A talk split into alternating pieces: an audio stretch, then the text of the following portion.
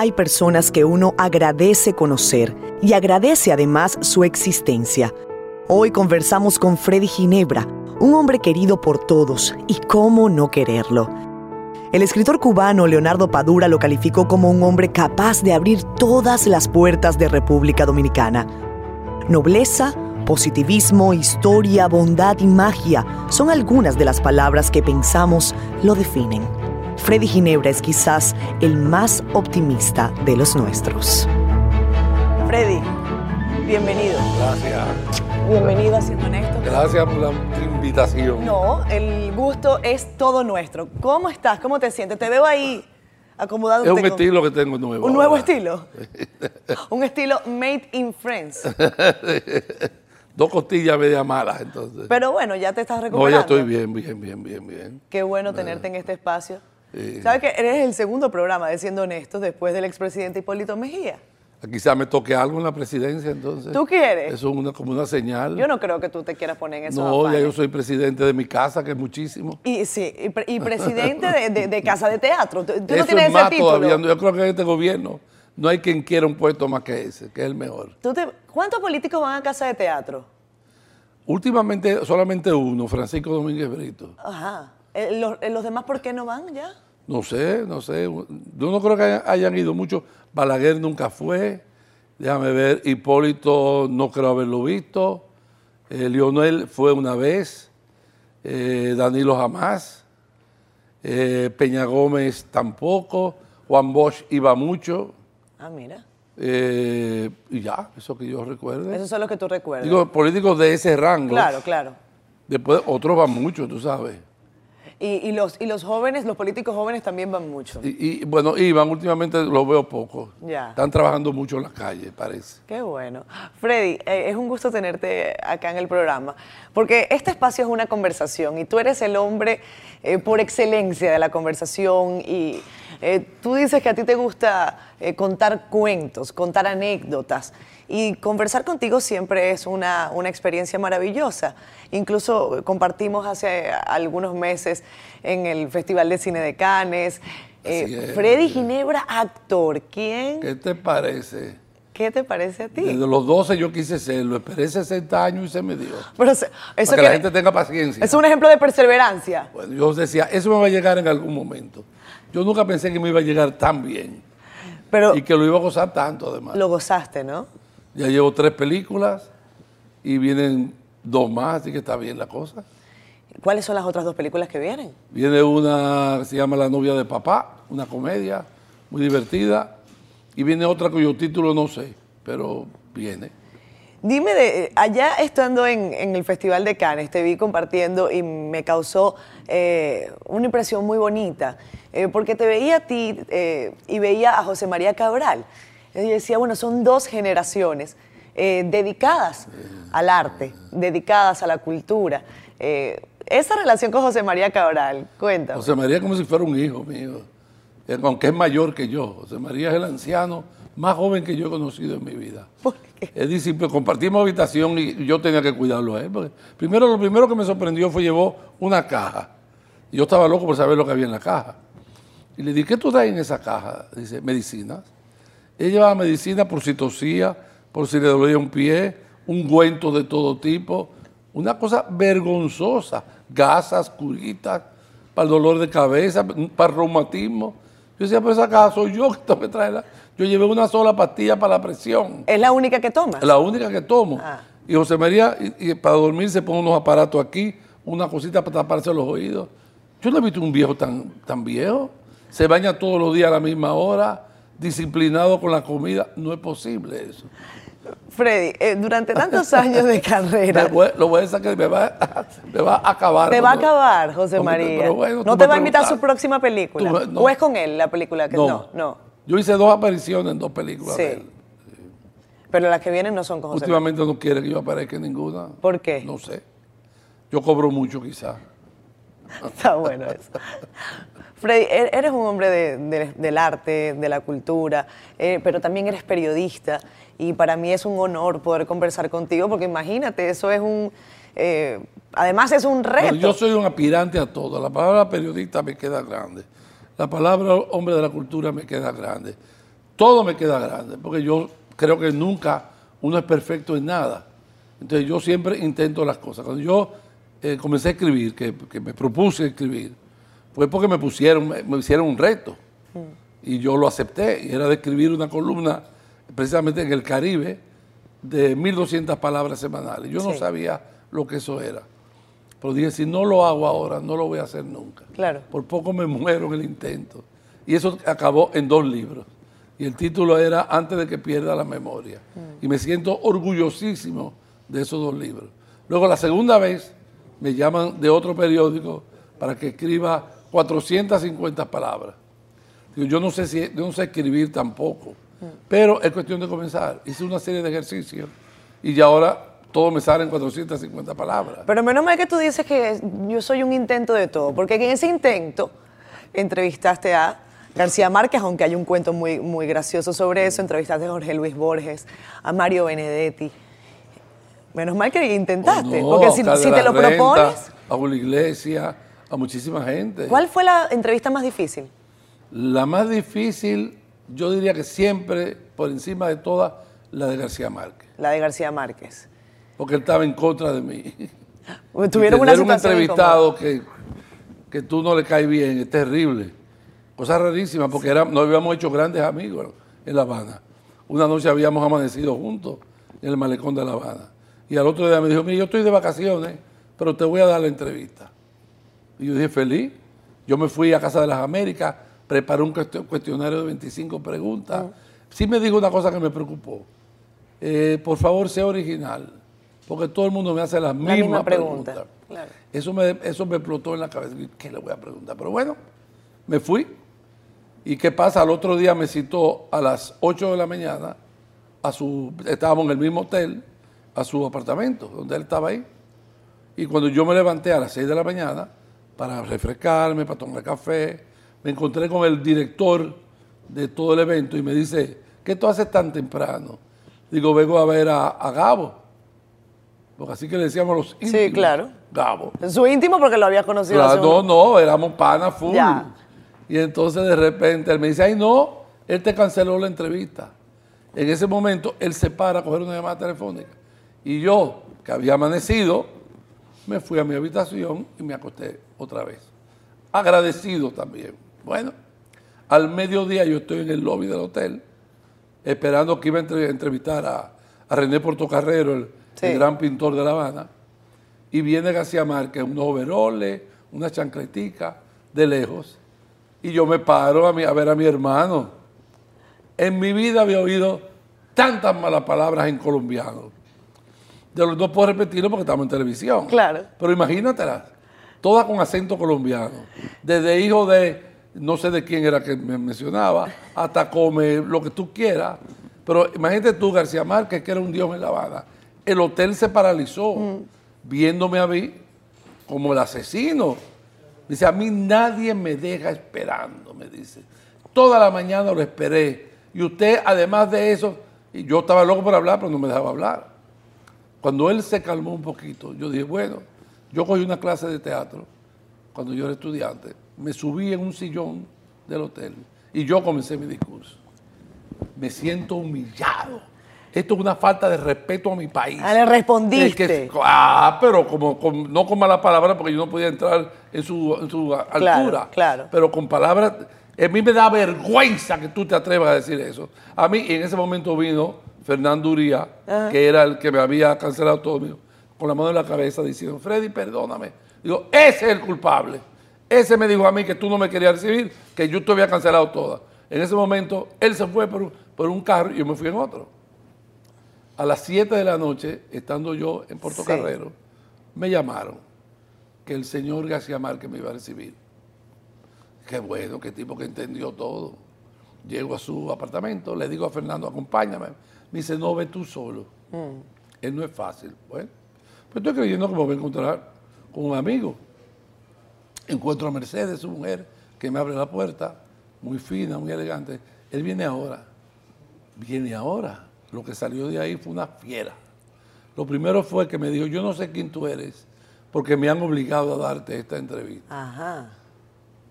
Yo me sentí importante, pero no sé quién te obligó. ¿Y, y, y quién, quién habrá hecho esa gestión? Me imagino que el que... Sí, me imagino que se habrá un lío, Claro. pero no, el escándalo del lobby fue grande. Claro. Y en La Habana él, él es un dios. Sí. Y entonces yo digo, mira, pues eh, yo dije, ¿qué hago? Me paro y me voy, pero yo como periodista en ciernes, no, este me lo voy a trabajar. Lo yo". voy a hacer. Entonces saco mi grabadorcita que yo tenía, me dijo, ¿y qué, qué periodista del carajo? ¿Tú eres con grabadora?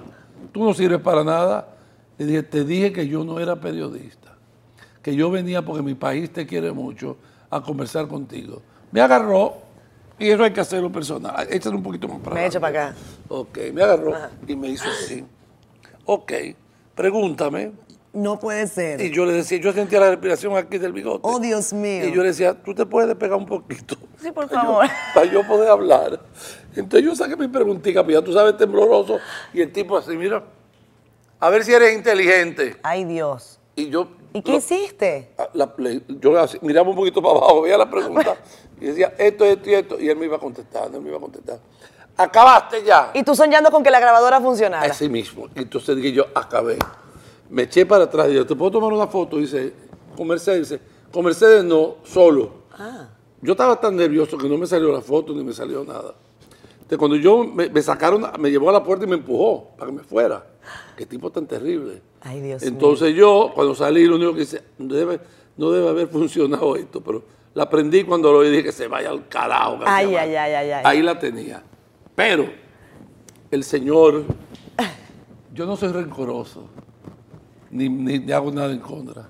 Pasaron los años, Juan Luis Guerra comenzó conmigo en casa de teatro, yo le ayudé muchísimo. Una mañana estoy sentado en casa de Juan Luis, cuando Juan Luis era un boom pegado, suena el teléfono, dice Juan Luis, cógelo, yo lo cojo. ¿Aló? ¿Quién es? Es Gabo. Gabo. ¿De dónde me llaman? De Colombia. Repítame su nombre, por favor. Gabriel García Márquez. Un momentico, señor. ¿Usted me dijo que de dónde era? De Colombia. Mire, llámelo después, Juan Luis, enfrente. Llámelo después que se está bañando.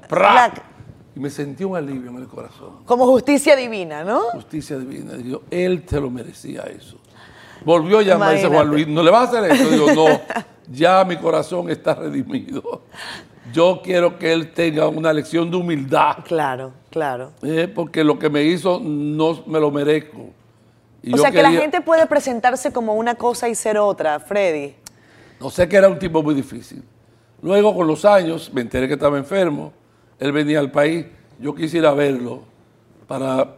Nada, él no se iba a acordar de mí. No, pero- quisiera verlo para saludarlo. Pero no vino. Y entonces ahí se quedó esa. Luego, otra difícil fue Julio Iglesias, que me dijo que. Difícil, complicada, porque yo me fui a sentar con él. Me dice, no, sentado no. Yo nunca doy entrevista sentado ¿Y por qué? se montó un carrito de golf y en la entrevista fue el carrito de golf paseando por su casa. por Él iba- la- él iba conduciendo. Él iba conduciendo. Ah. Y podía concentrarse pese a la conducción y responder bien. el Porque que hay no gente... se podía concentrar era yo que me tenía nervioso. Y cuando le fui a tomar una foto me dijo, no, yo te la mando. Y mis fotos yo las manejo, tiene que ser el ángulo que yo uso. Y me pareció, ese tipo me pareció divertidísimo. Mm. Le dije yo, y yo no sé, algo le pregunté de la canción, me dice, Freddy, yo no canto nada, me dice. El genio de esto es ese, me abrió un estudio pequeñito, me dijo, míralo ahí. ¿Quién es ese? No sé cómo se llamaba, Luis José, qué sé yo. Dice, él es el que hace la voz. Él me sube, ese aparatico ahí cuesta millones. Pues me sube, me ra Pero él no canta me nada. entona. Me imagino que es un, un juego. Freddy, ¿tú cantas? Para nada. Nada. En la película canté. Sí, me pero- sentí ya cumplido. la. Redimido. He cantado dos veces en mi vida. En un programa de televisión cuando tú no habías nacido. Sí. En los años 60 y en esa película. Mi madre estaba naciendo en, en esa época. Para que tú veas, pues, no.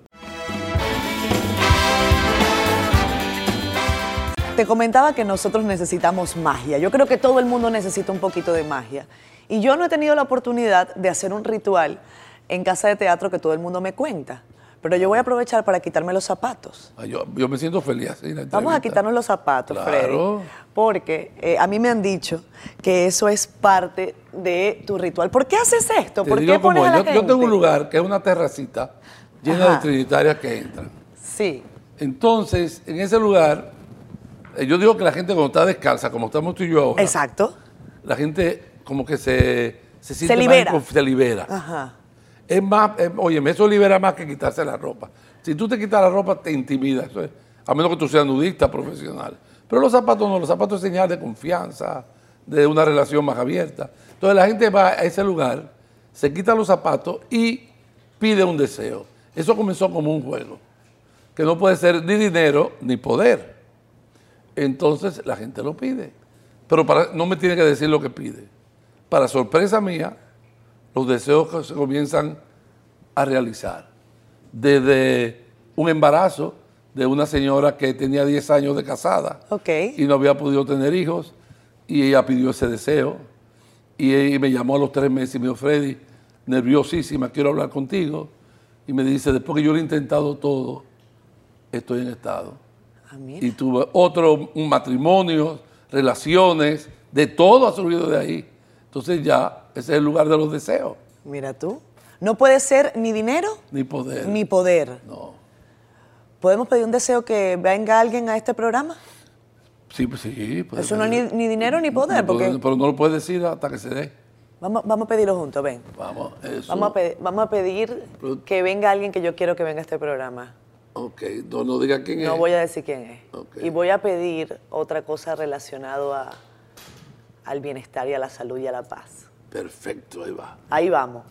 La magia de, del duende. Yo espero que los que estén en su casa hayan hecho eh, lo mismo. No Porque tienen yo, que ir a casa de teatro para que se junten conmigo. pero ya. yo voy a ir a casa de teatro. Tienes que ir. Vamos a hablar de casa de teatro. Yo he ido un par de veces, Freddy, pero no he tenido la oportunidad de, de- de estar allí contigo. Eh, cuéntanos sobre cómo es que Casa de Teatro ha logrado sobrevivir durante 44 años, más allá del esfuerzo tuyo personal.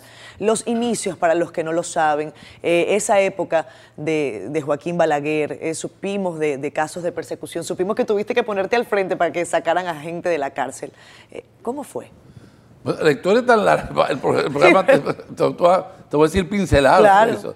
Primero, la casa se mantiene abierta porque yo vivo un día a la vez y lo vivo apasionadamente. Es decir, yo no sé si mañana va a estar abierta, pero hoy yo me propongo. Me dicen que los alcohólicos anónimos así. Pues yo soy un, un cultural anónimo. Cada mañana yo me levanto y digo, hoy va a estar la casa abierta. Me preocupo por hoy. Cuando miro hacia atrás, han pasado 44 años, que ya es como casi medio siglo. Claro. Entonces me siento contentísimo. Cuando la gente me pregunta que qué es lo más importante, tener la casa abierta. Porque que en esa casa va todo tipo de gente a toda hora y en todo momento. Han surgido cantidad de nombres. Este fin de semana intentamos hacer La casa se cuenta y se canta, Pavel y yo. Y yo quiero que tú sepas que los resultados fueron emotivos. La gente lloró, la gente se rió, la gente aplaudió. Y lo lindo al final, acabó el público las dos noches aplaudiéndonos de pie.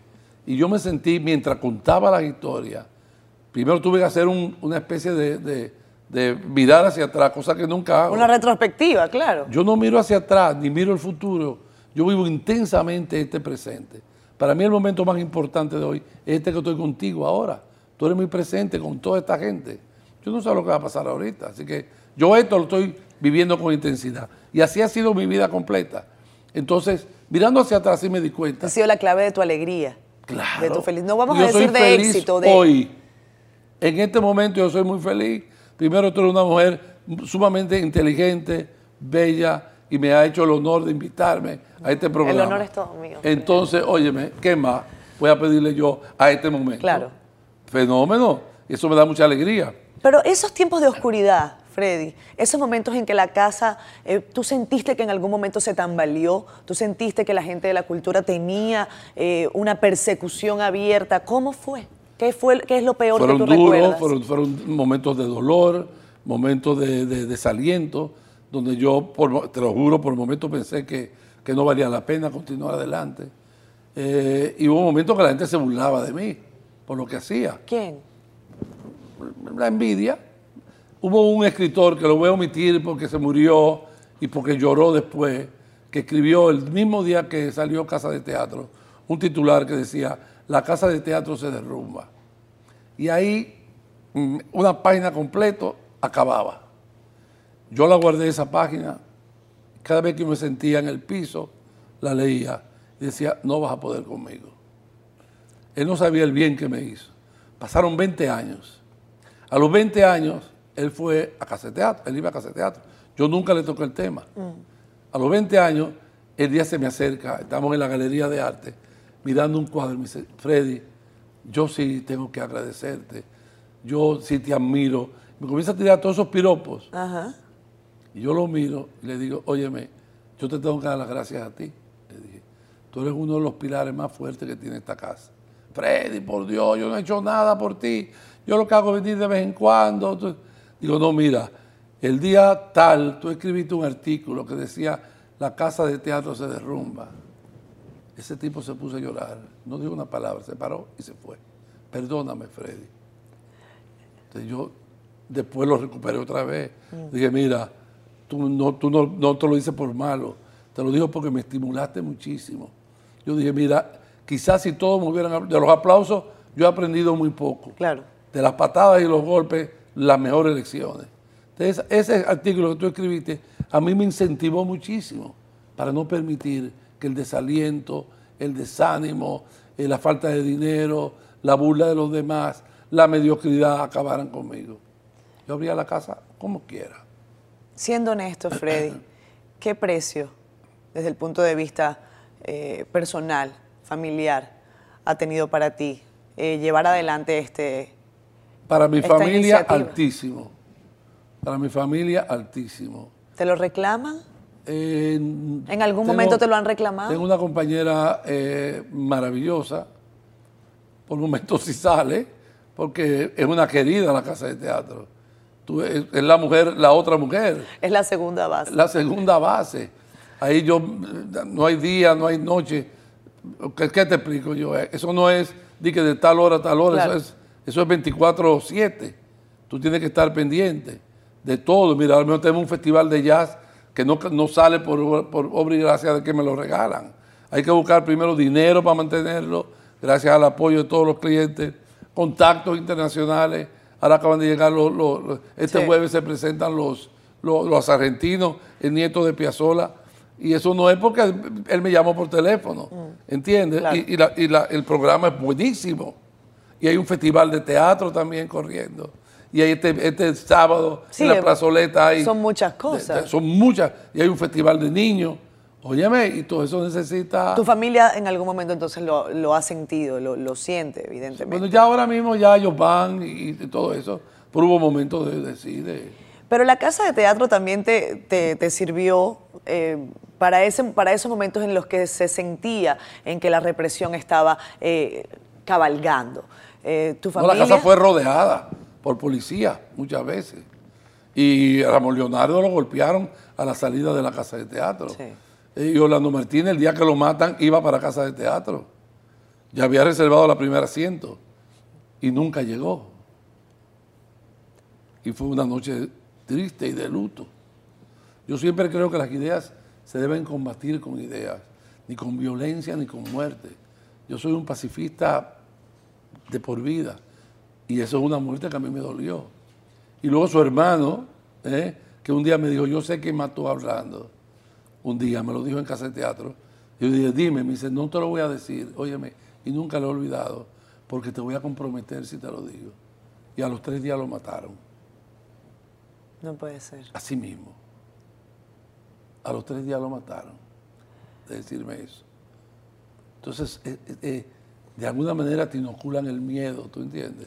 Esas cicatrices, Freddy, de la historia de República Dominicana, eres un hombre que puedes hablarnos eh, de esos años.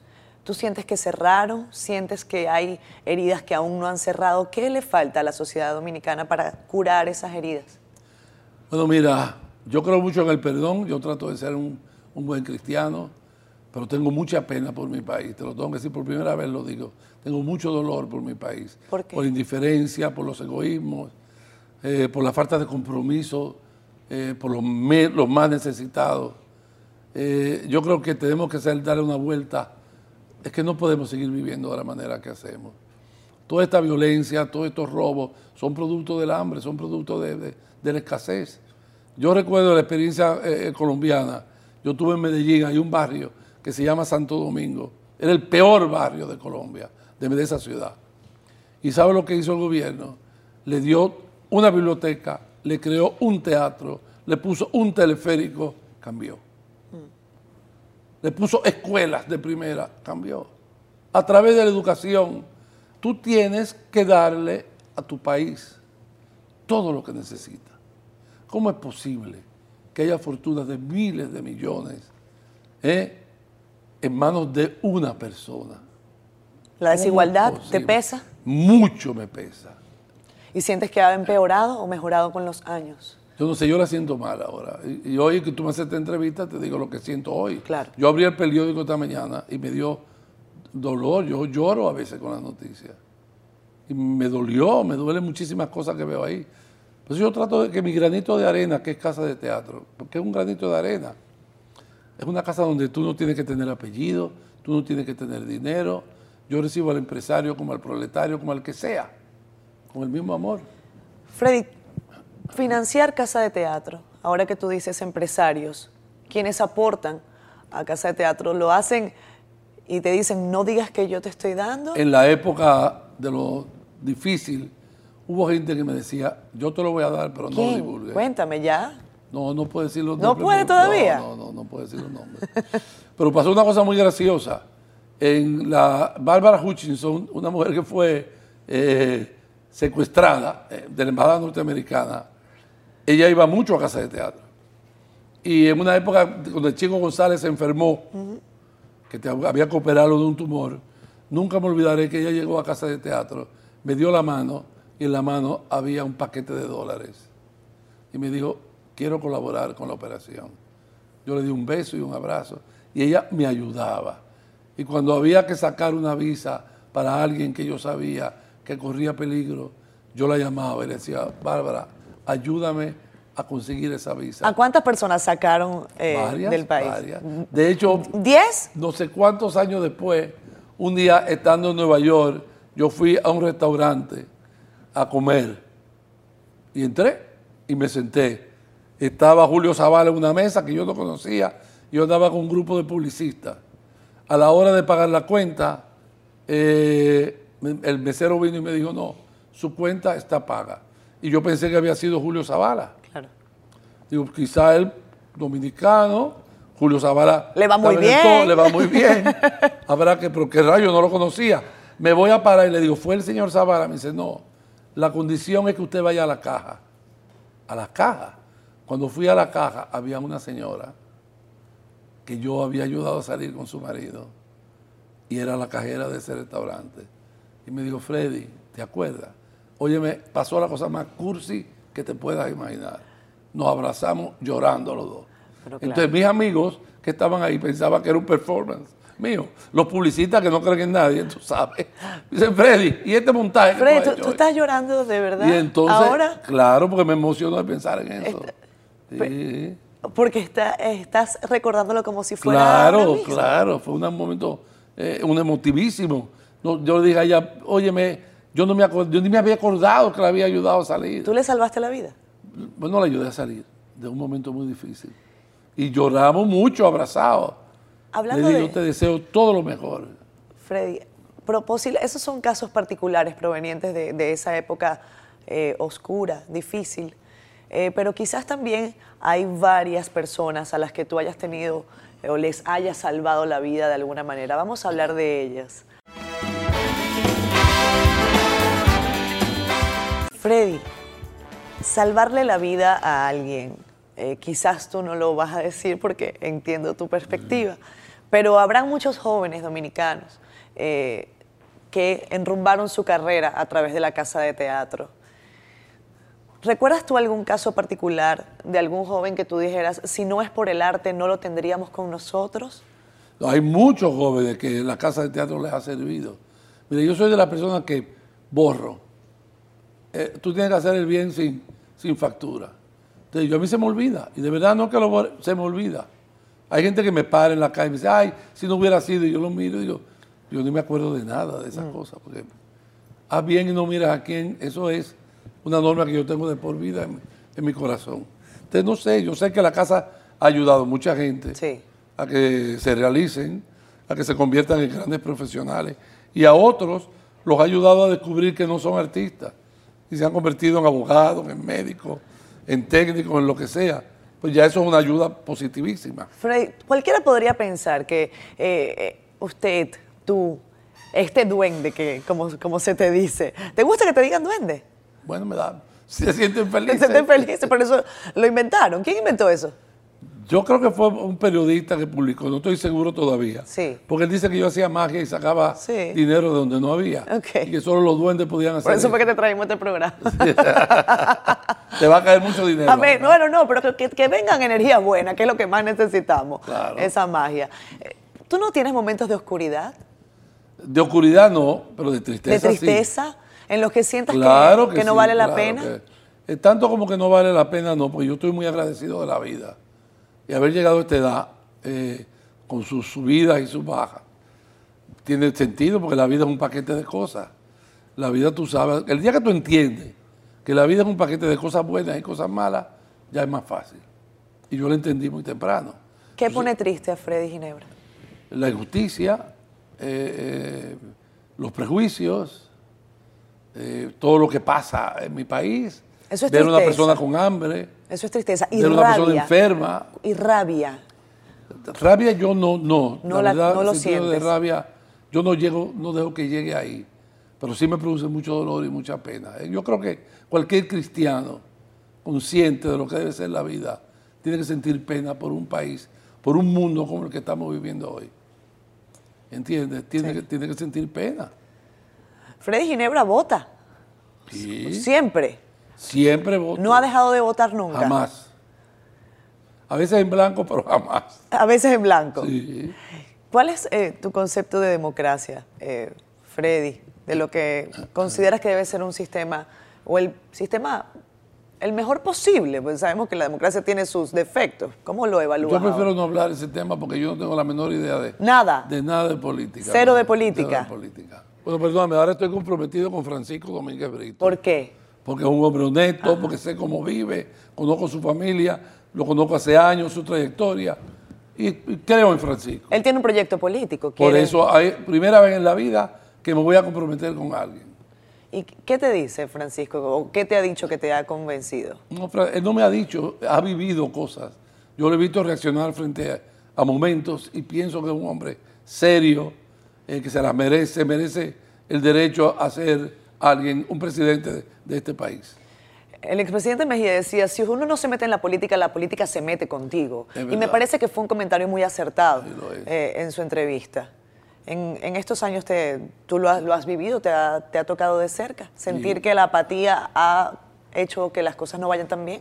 No, yo no he sido apático. Yo he estado- Me refiero a la sociedad en general. Sí, pues, yo pienso que las desigualdades son las cosas que a mí me, de- verdaderamente me afectan mucho. Freddy, el cine está pasando por un buen momento acá en República Dominicana. El mejor, de- yo estoy contentísimo ver la cantidad de películas que se han hecho, las buenas películas que están saliendo, los jóvenes realizadores que son talentosísimos todos. Óyeme, este es un gran, de verdad, verdad que yo me sonrío todos los días cuando veo un nuevo título en la cartelera. Pero hay gente que lo critica y dice, ¿para qué tanto dinero para el cine? Van a criticar todo siempre, ¿entiendes? ¿Para qué tanto dinero para lo que sea? Mientras sea para el, para el deporte y para la cultura, perfecto. Para la educación hay que ponerlo todo. Un país educado es un país que, que rehuye del crimen y de la maldad. Estuviste en una película y hacías de abuelo. Hacía de abuelo. Y eres No, no abuelo. me costó trabajo hacer de abuelo. Ya había ensayado con cuatro nietos en mi casa. Entonces, este es un nieto muy especial que me tocó, que es una condición especial, síndrome de Down.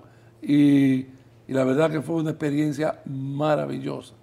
Descubrir que los ángeles están en la tierra a través de esos niños especiales. La primera vez que yo lo vi, porque ensayábamos por separado, él estaba sentado tranquilito en una esquina y yo me le acerqué y le dije, Guille, tú sabes que yo soy tu abuelo. Y él me miró, yo lo sé. Digo, ¿tú sabes lo que hacen los abuelos con los nietos? Me miró, los abrazan y los besan. Así que permíteme que te abrace y que te bese. Y ahí yo lo abracé y digo, bueno, hay que romper en la muralla esta. Lo abracé y lo besé.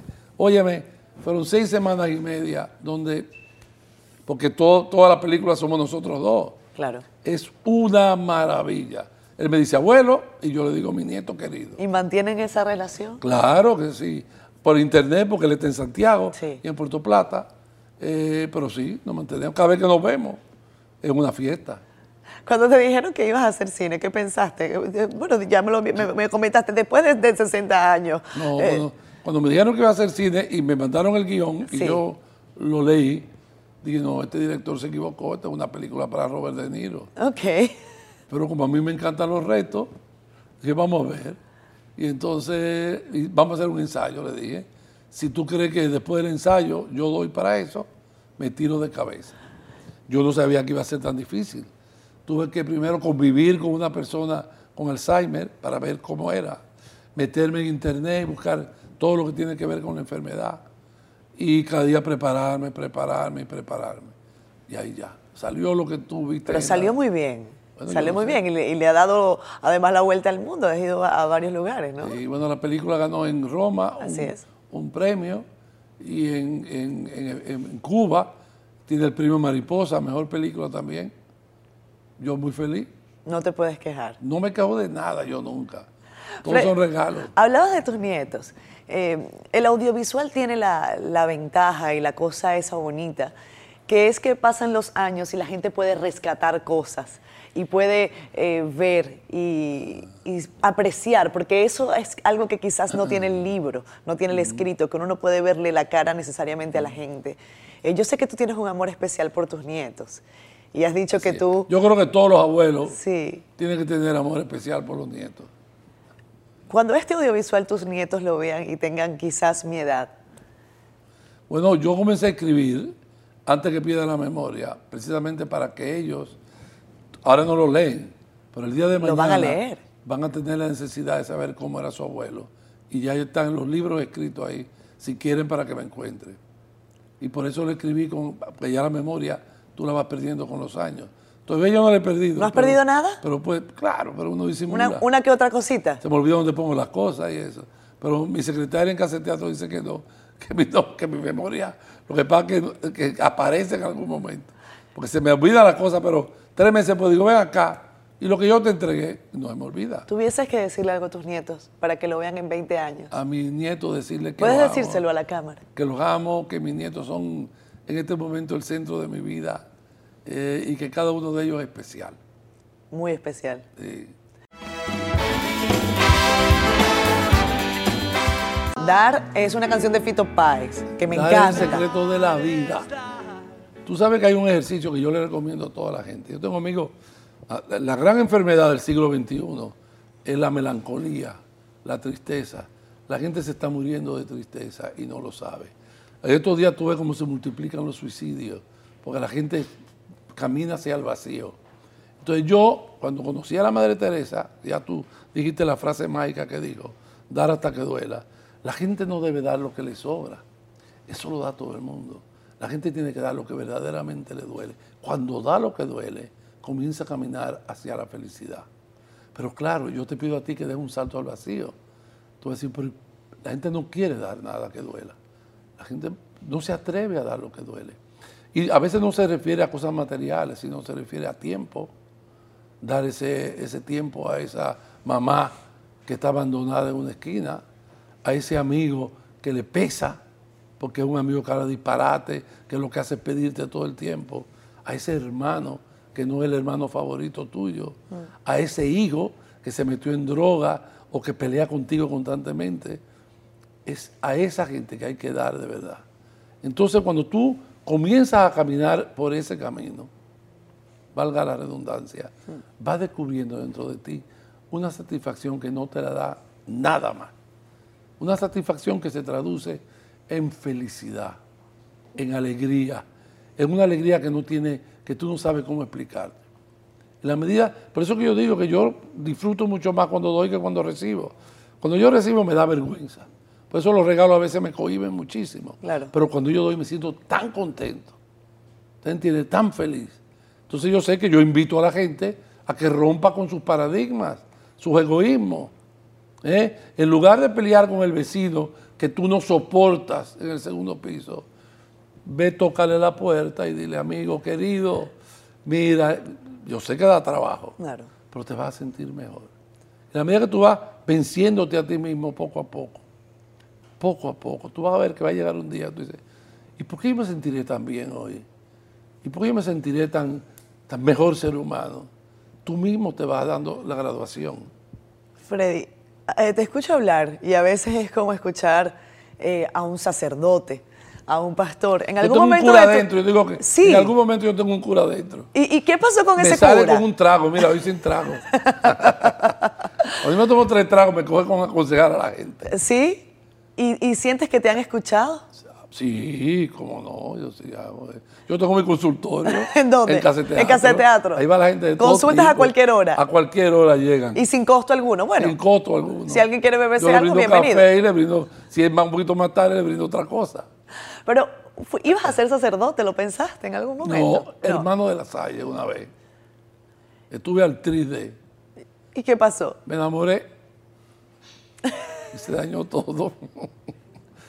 Me enamoré y se dañó todo. ¿Recuerdas ese momento en que sentiste me enamoré? Sí, Esto mira, es ella tenía 15 años, yo tenía 17. Y con esa me casé. Fui su único novio, además. Y entonces se complicó la vida y tenemos 50 y cuántos años, qué sé yo. Todos, todos, todos. Sin un sí ni un no. Eso es una mentira, pero había que decir una mentira. había que, había no, que los matrimonios cuestan. Yo no sé por qué la gente Dime cree cómo son que los la matrimonios de felicidad verdad. es- Porque yo he No. preguntado acá y todo el mundo me dice, no, no, no. No, Mi matrimonio no tengo nada que arrepentirme. Mira, primero, hay personas que no nacieron para casarse y no deben de casarse nunca. Y el que decide casarse tiene que saber que hay un momento que se va la pasión, que hay un momento que se va la empatía, que hay un momento que se van muchas cosas. El verdadero amor comienza cuando tú aceptas a la otra como lo que es, ya, una compañera de vida, con sus defectos y con sus virtudes. Pero la gente, los jóvenes se cansan muy rápido. Ah, no, que ya se me gastó el amor, como me dijo una muchachita el otro día. Se te va a gastar siete veces más, le dije. Claro. Yo tuve un amigo que se casó siete veces. Yo me lo encontré 20 años después, a mi edad ahora. Y le dije, por poco me sale el nombre, le dije, fulano, oye una cosa, yo, borboso, dime qué es eso de levantarse con siete mujeres a la vez, siete casas diferentes, explícame, tú eres un hombre dichoso. El tipo guardó silencio. Yo pensé que iba a tomarlo como a chiste. Sí. Y me dijo, mira Freddy, te digo la verdad, tú eres como un hermano para mí. Digo, dime la verdad. Yo me porté muy mal con la primera mujer, me dice, con la que tuve mis hijos. Mal, porque me enamoré de una muchachita más joven. Y me le fui y la maltraté. Después de la muchachita más joven, me encontré otra más joven y más joven. Y me fui, me, pues ya me cuenta, ya el matrimonio me parecía como un juego. Pero tú quieres que te diga la verdad. ¿Tú sabes lo que yo buscaba en las otras mujeres? A mi primera mujer. Y ahora estoy casado, me dice. Y no amo para nada a la mujer con que estoy. Pero no le voy a hacer el daño que le hice a mi primera mujer. Qué difícil. Ahora, si mi mujer, él llama a su mujer la primera, en algún momento me mirara de nuevo, soy capaz de dejarlo todo, irme a mi casa, como si nada hubiera pasado. Pero ya es tarde, me dice. Wow. Se me ha ido la vida y no he sido feliz. Si yo hago esta historia, te la hago a ti, siempre habrá una ilusión que te distrae. Tú tienes que tener la inteligencia para decir, no, esto no. Aquí yo tengo mi casa, mi nido, mis hijos. Siempre. Un amigo me decía, a mí me gustan mucho las mujeres, digo, te van a seguir gustando siempre. Eso no se cura con, porque te cases. Claro. Y a ti te van a seguir gustando los hombres después que tengan el tuyo. Ahí está tu inteligencia. O tú eres un perro o un gato. No, tú eres un ser humano que tiene que poner en su sitio las cosas. Si no, el desorden de tu vida es el que te llevará al, al- al fracaso. La pasión dura tres días. Tres días.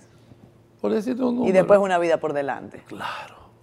Pero una vida, ahí está la habilidad tuya de convertir eso en una verdadera torre de amor. Freddy, estamos casi por concluir el programa. Nos queda poquito tiempo. Eh, yo no quería dejar de consultarte porque además de, de ser eh, una persona eh, de la cultura, del cine, de tantas cosas positivas. Eh, también estuviste muchos años en televisión y este es un espacio que apenas está empezando. tu evaluación de la televisión de la República Dominicana ahora, ¿qué estamos haciendo bien? ¿Qué no estamos haciendo tan bien? ¿Qué te preocupa de lo que estamos viendo en televisión local? Yo siento que la televisión se ha banalizado mucho, pero no República Dominicana. En general. Sino en general, en el mundo en general. Es un medio muy frívolo, eh, excepto algunos canales que están ya especializados, pero es de consumo rápido para que la gente deje de pensar, para que la gente se conecte. Y están creando una sociedad, el mundo entero está entrando en esa, en esa corriente de...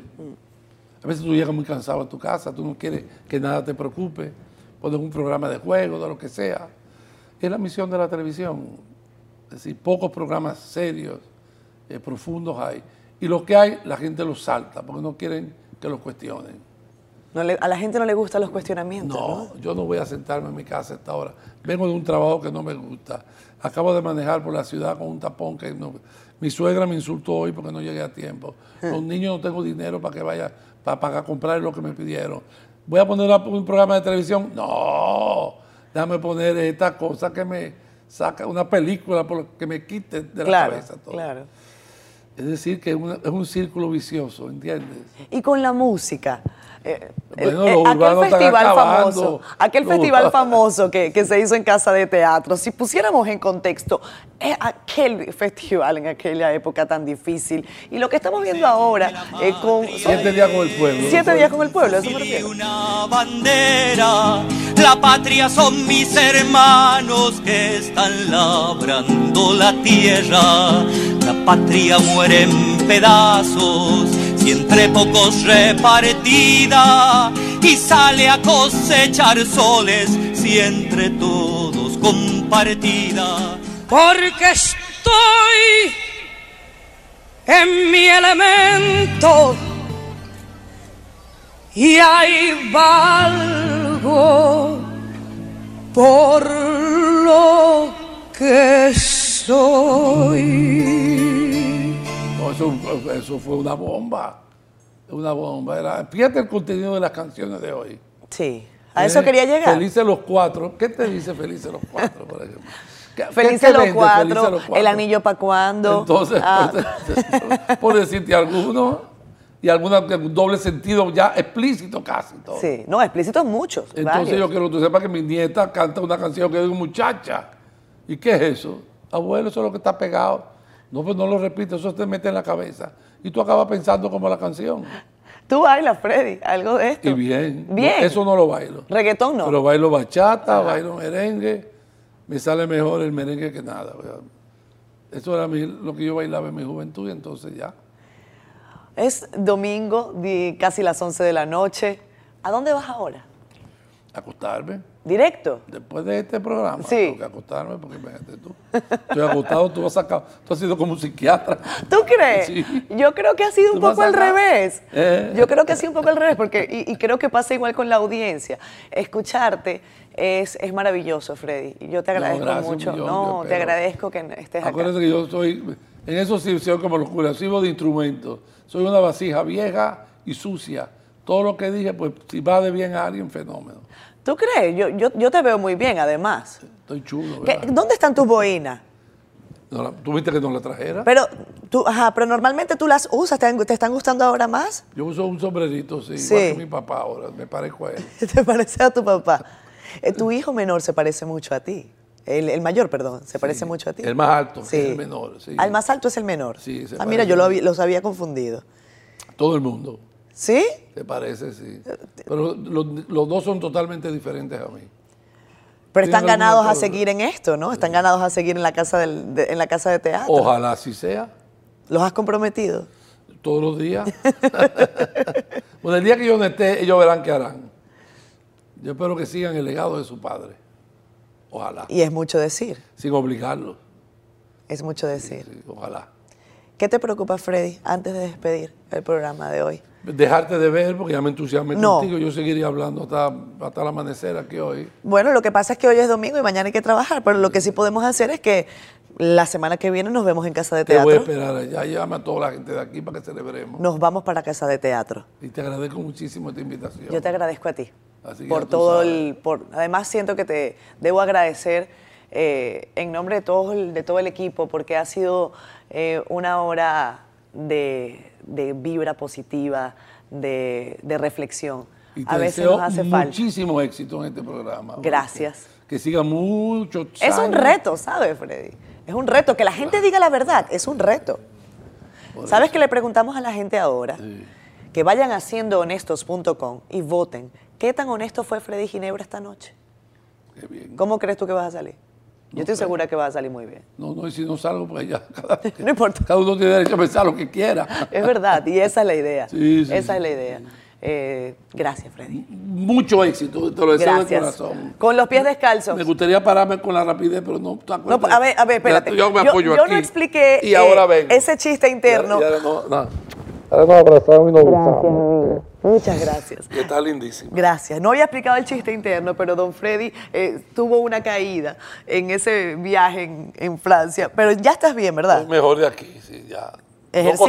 costilla. ¿Ejercicio? No, no ejercicio. Nada. no, nada. Nada. ¿Y ejercicio del codo? Tampoco, no. Ah, bueno, Ese sí. dame el favor. Nos vemos. Entonces, gracias, Freddy, como siempre, por estar aquí con nosotros.